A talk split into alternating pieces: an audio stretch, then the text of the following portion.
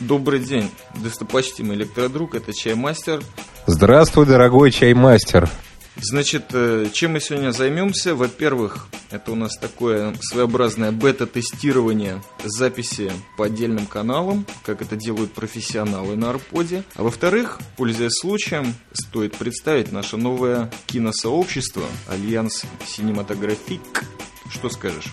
Что тут говорить? Мне как-то вот захотелось сделать хорошее место на Арподе, где можно было бы выкладывать подкасты о кино и быть уверенным в том, что ни комментарии, ни сами подкасты никуда не исчезнут.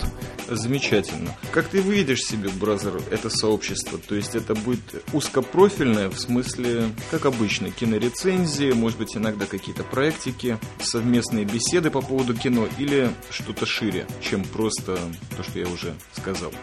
Ну, мне не хотелось бы делать такое всеохватывающее сообщество, да, а кино, разговоры, рассказы о фильмах, режиссерах, может быть, э, какие-то задумки фильмов, сценарии фильмов, выраженные в аудиоформе. Как тебе кажется, радиопостановки, вроде того Lost in Space Bar, который мы делали, могут войти в это сообщество или нет? Я думаю, что вот Lost in Space Bar э, самое место в сообществе научная фантастика. В это сообщество я его не стал загонять принципе, любой радиопостановке, но особенно в, в той форме, которая вот у нас присутствует на Арподе, например, вспоминается очень старая темочка, когда я, Зорга Механизм записали отрывок из Фауста. Есть у этого какой-то потенциал кинематографический или клипмейкерский, в том смысле, что это можно в картинку все загнать, и очень даже приятно. И ты считаешь, что это все равно как критерий не проходит для Альянс Синематографик? Я думаю, что это два совершенно разных э, направления искусства. Наверное, это не громко будет сказано искусство. Э, радиопостановка, да, аудиопостановка – это не э, кинематограф. Это совершенно разный язык. Я бы не стал смешивать эти вещи то значит просто ограничимся, может быть, сценариями. Но, допустим, если какой-то сценарий имеет отношение к фантастике, он может быть включен в это сообщество. Да, или много чего другого, связанного с кинематографом. Ну хорошо, замечательно. Скажи мне, как насчет участия других подкастеров и, может быть, даже как-то подслушателей в этом сообществе новом? Как ты видишь себя? Двери открыты для всех, но у нас там поставлена модерация. Хотелось бы как-нибудь э, качественный контент выставлять. Отлично. А кто будет судьей этого контента? Те, кто являются смотрителями этого сообщества. То есть ты хочешь сказать, что даже Генрих и его 23 метра могут, соответственно, составлять приемную комиссию подкастов в Альянс? Как ты знаешь, Генрих и все его 23 метра являются смотрителем этого сообщества. Замечательно. То есть э, ты не против того, что если какой-нибудь совершенно порванный или детский контент будет проскакивать на Альянс, ты его как создатель все-таки подумаешь, прежде чем удалять? Ну, я буду полагаться на вкус и совесть Генриха, хотя я знаю, что это отвязанный парень. А что еще у тебя есть сказать по поводу этого нового сообщества? Да ничего, кроме того, что я четко могу сказать, что никакие комментарии и уже размещенные там подкасты удаляться оттуда не будут никогда. Я подведу такой легкий итог. Если у меня это сейчас получится, то можно сказать, во-первых, врата Альянса открыты, то есть э, сообщество в самой его идеальной форме. То есть все, кто хотят, предлагать свои аудиозаписи на легкий суд. С другой стороны, это лишний раз предложение на все новое, открытый путь для импровизации. Возможно, мы что-то начали, и что-то новое появится в процессе создания. Так не считаешь? Да, считаю. Скажи мне, музыке есть место в Альянсе? Конечно, есть в музыке место в Альянсе, но опять же, если эта музыка каким-то образом связана с кинематографом опять-таки, перехожу на личности, вот конкретно ты, электродруг, одаришь подкаста слушателей своими музыкальными опусами, которые, безусловно, будут иметь отношение, может быть, к будущим кинематографическим опусам, а может быть, и чисто как отдельный проект, и, не знаю, даже какое-то архивирование таких файлов.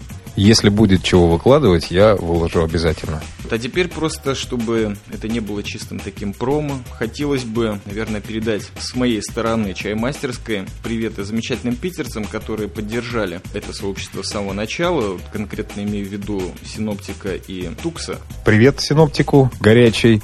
Я его поздравил в комментах и еще раз поздравлю с первым местом, которое там один день было на PodSafe Music. Так держать.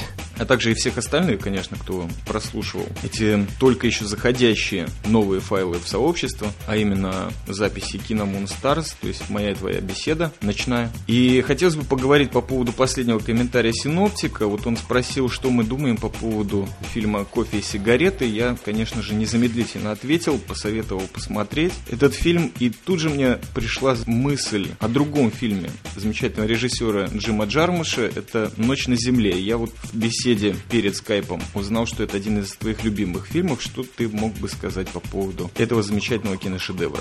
«Ночь на земле» мой самый любимый фильм Джармуша и один из моих любимых фильмов вообще. Первый раз я посмотрел это кино на большом экране. Это была неделя финского кинематографа. Привозили фильм Каурисмяки «Ленинградские ковбои встречают Моисея», и следом за ним шла «Ночь на земле», которая, как ты знаешь, имеет такое небольшое отношение к Финляндии. Ну, самый финал, можно сказать, посвящен ей, Хельсинки. Да. Я в очередной раз увидел любимый мною город Хельсинки, приятное местечко. Ну и вообще был впечатлен этим фильмом. Сразу же побежал искать саундтрек к этому фильму, написанный Томом Уэйтсом, как ты знаешь, одним из моих любимых исполнителей. Безусловно, один из самых безумных и открытых для импровизации всегда, по-моему, музыкальных, творческих людей, и как создатель, и как исполнитель. Обожаемый мною автор, конечно. И также скажу, что когда я посмотрел «Кофе и сигареты», которые мне нравятся меньше, чем «Ночь на земле», я тоже пошел и купил себе саундтрек к фильму «Кофе и сигареты». Всем, кто этого не сделал, советую. Скажи мне, а почему тебе кофе и сигареты нравятся меньше? Ведь, в принципе, прошло достаточно количество времени, и Джармуш, по моему мнению и по мнению многих критиков, что, в общем-то, не очень важно в данном сообществе, оно такое локальное, творческое и достаточно независимое, что хотелось бы подчеркнуть. Джармуш как режиссер вырос, то есть э, мне приходит на ум фильм «Пес-призрак. Путь самурая это замечательная импровизация на все современные темы Америки и очень стильно ощущается все влияния, так сказать, французской той же волны, например, Мельвиля, его фильма «Самурай», ну и всего остального. То есть вот, этот фильм я хотел бы тоже отметить, если уж о Джармуше говорим. Угу. У меня вообще так складываются пристрастия киношные, что я люблю фильмы, сделанные авторами, когда они набрали творческую скорость, но еще не заматерели, не превратились в такой памятник самому себе. Фильмы на стыке этого состояния мне нравятся больше всего. Там есть еще какая-то непосредственность, э, шероховатость ранних работ, и есть уже зрелая рука мастера. Нет той тщательной вылизанности, которая, допустим, присутствует у Джармуша в «Мертвеце». Также возьми любого режиссера творчестве Феллини, мне, допустим, нравится «Сладкая жизнь», пожалуй, больше всего. Ты знаешь, для меня вообще творчество Феллини, оно не до конца мною допонято. И многие фильмы я посмотрел даже несколько раз, чтобы ну, просто уловить почерк как кинохудожника. Честно говоря, не, не все нравится. В смысле вот такого сырья более-менее раннего. Мне вот Амаркорд очень нравится. Сладкая жизнь приятная продукция, но я тут пас. Я, наверное, его недопонял. До «Сладкой жизни», на мой взгляд, Филини шел по нарастающей, а после «Сладкой жизни» перешел в иное качество. Его фильм «Восемь с половиной», снятый после этого, кардинально отличается от предыдущих работ, которые он делал. И опять стал развиваться тоже по нарастающей, но в ином качестве. Стал творить свой собственный филиневский мир, такой тотальный филиневский мир. Вспомним «Сатирикон» или «Казанову», или «Корабль плывет», да, фильмы, построенные в основном в декорациях. Тот же «Амаркорт», он выстроен по большей части в декорациях декорациях. В «Сладкой жизни» да, точка перемены в творческой биографии Феллини, критический момент для него, поэтому «Сладкая жизнь» мне и нравится. Понятны мои выкладки? То есть тебя привлекает именно какой-то трансферный, если можно его так назвать, момент в творчестве хотелось бы подчеркнуть, что Филини я все-таки плохо знаю. Что интересно было бы мне посмотреть, это его первые дебютные работы. Может быть, даже в качестве не режиссера, а в качестве ассистента вот его фильмы с э, Расселини. А я тебе советую посмотреть самый первый фильм Филини «Белый шейх». В этом фильме весь Филини тоже. И тот, каким он был в «Дороге и в ночах Кабирии», и тот, каким он стал в «Восьми с половиной», в «Городе женщин» и, и в прочих работах. Восемь с половиной, я его очень хорошо помню, и, в принципе, если я его правильно осознал, это фильм был снят в какой-то момент кризиса творческого, то есть он об этом и рассказывает. Это доказывает то, что «Сладкая жизнь» был переломным фильмом, да? Он осознал свою силу и оказался в определенном кризисе, не понял, что ему дальше делать, и как художник решил использовать этот кризис как новую отправную точку для своего движения вперед.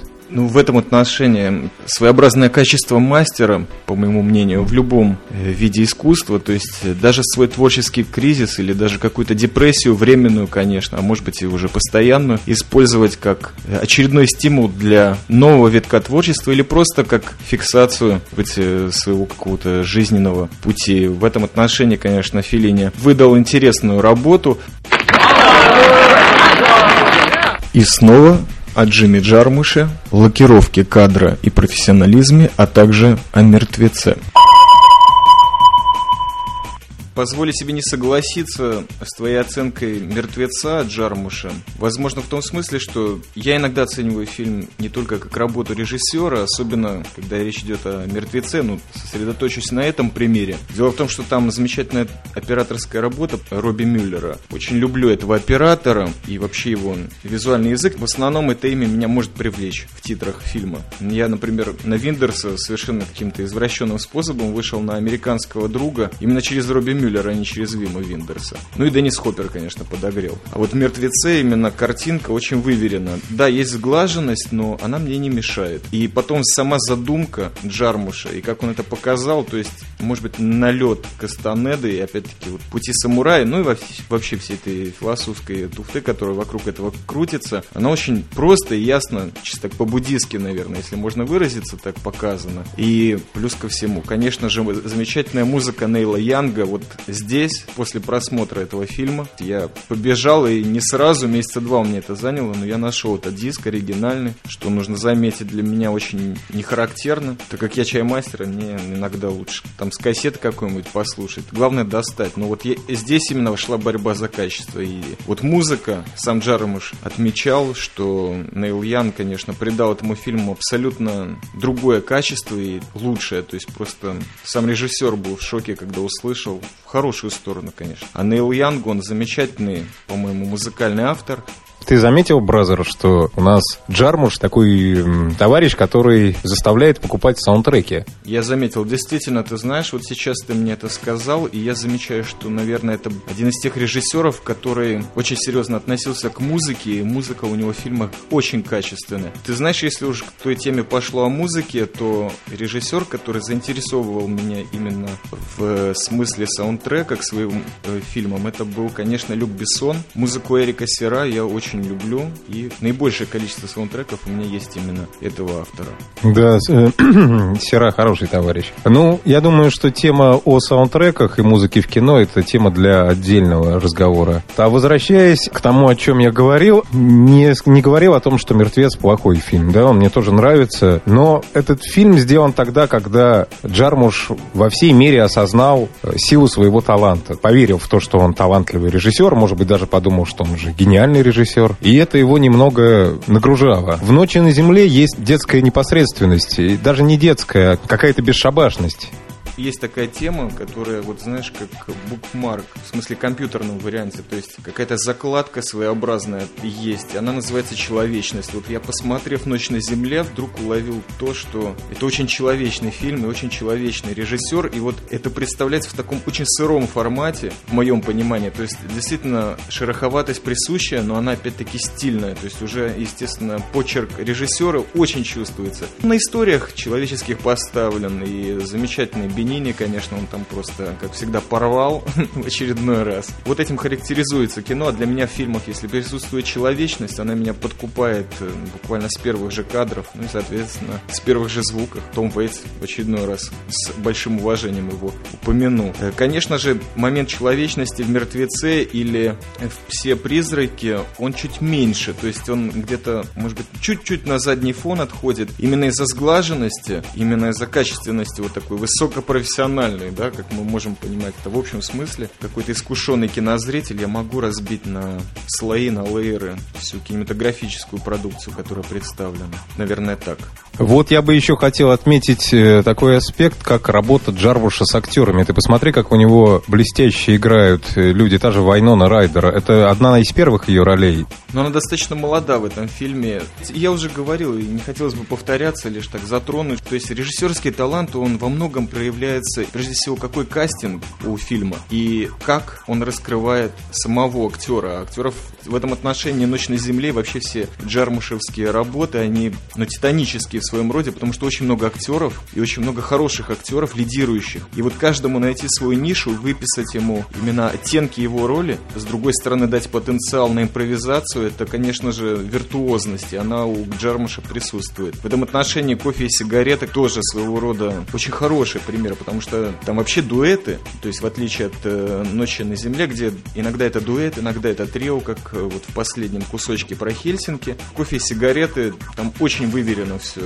Да, согласен. Но вот отдавая должное этому фильму «Кофе и сигареты», как бы, ну не знаю, мне, мне не греет сердце такая выверенность. Я понимаю, что режиссер развивается, достигает определенных вершин, и уже не стоит ему оттуда спускаться. Но я «Кофе и сигареты» не люблю пересматривать. Ну, разве что в некоторые моменты это с Бушеми, или как его правильно фамилия произносится на английском языке. Бушами, наверное. Да, Бушами. Который, кстати, тоже, между прочим, имеет несколько своих режиссерских работ. Неплохих, по-моему. Да. Не, ну, вообще замечательный человек. Жалко, что он до России не добрался. Иногда это и хорошо, что художник находится на каком-то отдалении от его яростных фанатов. Слушай, brother, значит, э, на этом, я думаю, мы можем закончить это промо, антипромо Альянс Синематографик. Достаточно уже поговорили для первого раза. Ждем, наверное, комментариев и замечаний по качеству. Просто ждем, так сказать, откликов. Да, пишите.